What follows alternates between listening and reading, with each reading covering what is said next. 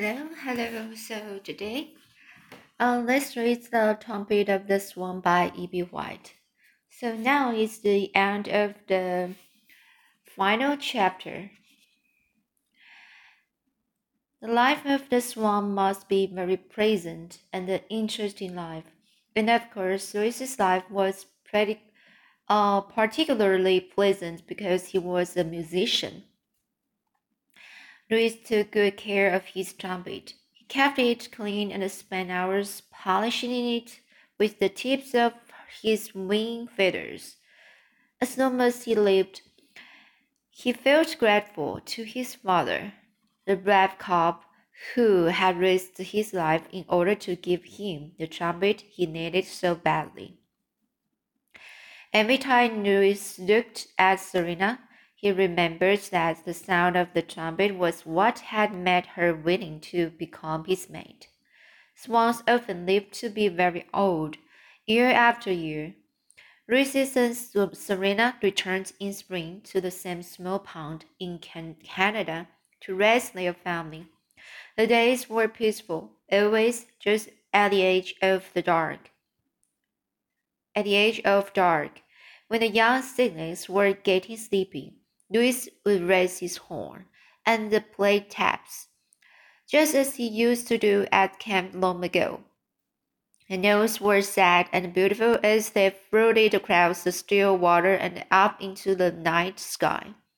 One summer, when Sam Beaver was about twenty, he and his father were sitting in their camp in Canada. It was after supper. Mr. Beaver was rocking in chair in a chair resting after a day of fishing. Sam was reading a book. Pop, said Sam, what does a, a crepuscular mean? Crepuscular. What does Chris, Chris, crepuscular mean? How should I know? replied Mr. Beaver. I never heard the word before. It has something to do with rabbits, said Sam. It says here that rabbit is a crepuscular, uh, sorry, crepuscular animal. Probably means timid, said Mr. Beaver. Or maybe it means that it can run like a Dickens. Or maybe it means stupid. A rabbit will sit right in the middle of the road at night and stare into your headlights and never get out of the way. And that's how a lot of rabbits get run over. They are stupid. Well, said Sam, I guess the only way to find out what crepuscular means is to look it up in a dictionary. We haven't got a dictionary here, said Mr. Beaver. You will have to wait till we get back to the range. Just then, over at the pond, where the swans were, Louis raised his horn and played taps to let his children know that the day had come to an end. The wind was right, and the sound carried across the swamp. Mr. Beaver stopped rocking. That's funny, he said. I thought I heard the sound of trumpet just then. I don't see how you could, replied Sam. We are alone in these woods. I know we are, said Mr. Beaver, just the same. I thought I heard a trumpet or a bugler, bugle, sorry, or a bugle. Sam chuckled. He had never told his father about the swans in the ponds nearby. He kept their secret to himself. When he went to the pond, he always went alone. That's the way he liked it, and that's the way the swans like it. Whatever happens to your friend Louis? asked Mr. Beaver. Louis was a trumpeter. You don't suppose he's somewhere around here, do you? He might be, said Sam. Have you heard from him recently? asked Mr. Beaver. No, replied Sam. He doesn't write any more. He ran out of postage stamps and he has no money to buy stamps with. Oh, said Mr. Beaver. Well, the whole business about that bird was very queer. I never did fully understand it. Sam looked across at his father and saw that his eyes had closed. Mr. Beaver was falling asleep. There was hardly a sound to disturb the stillness of the woods. Sam was tired and sleepy too. He got out his notebook and sat down at the table by the light of the kerosene lamp. This is what he wrote.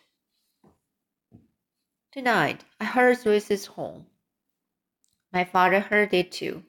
The wind was right, and I could hear the snows of taps, just as darkness fell. There is nothing in all the world I like better than the trumpet of the swan.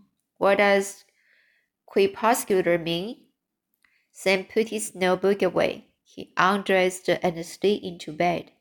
He lay there, wondering what crepuscular meant. In less than three minutes, he was fast asleep. On the pond, where the swan were, Louis put his trumpet away. The cygnets crept under their mother's wings. Darkness settled on woods and fields and marsh. A loon called its wild night cry. As Louis relaxed and prepared for sleep, all his thoughts were were of how lucky he was in inhab he was to inhabit such a beautiful earth. How lucky he had been to solve his problems with music, and how pleasant it was to look forward to another night of sleep and another day tomorrow, and a fresh morning and a light that returns with the day. Okay, so this is the story, the end of the story, and uh, I will read uh, uh, later, uh, which um, uh, the author replied to his readers. So here, dear reader, I re received many letters from children and can answer them all.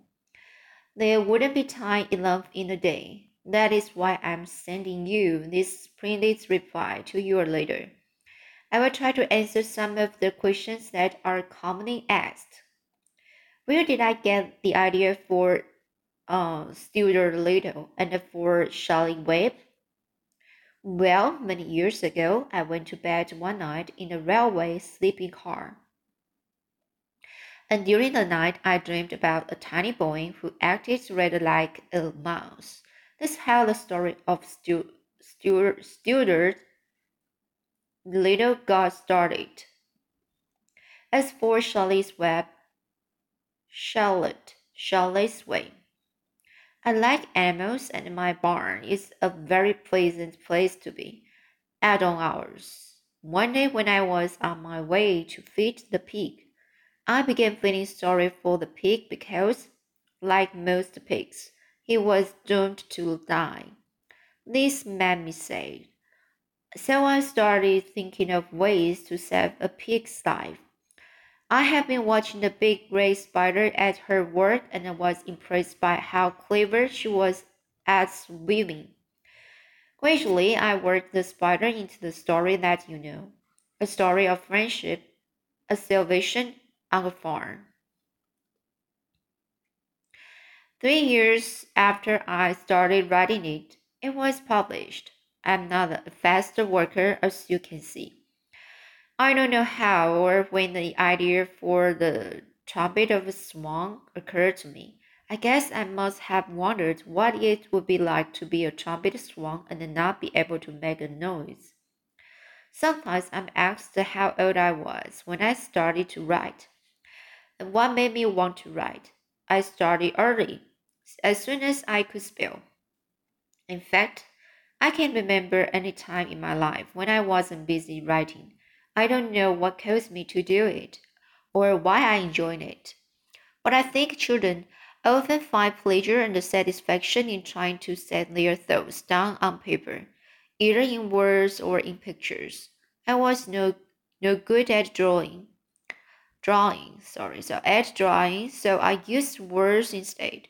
As I grew older, I found that writing can be a way of earning a, a living.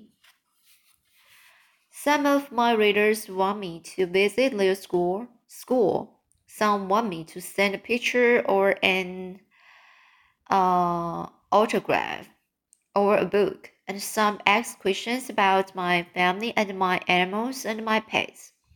Much as I'd like to, I can't go visiting. I can't send books either.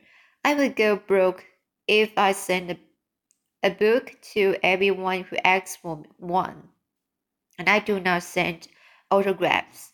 You will find a picture of me on the first page of this letter. I live most of the year in the country in New England. From our windows, we can look out at the sea and the mountains. I have a wife, a married son, and three grandchildren. Are my stories true, you ask? No, they are imaginary tales containing fantastic characters and events.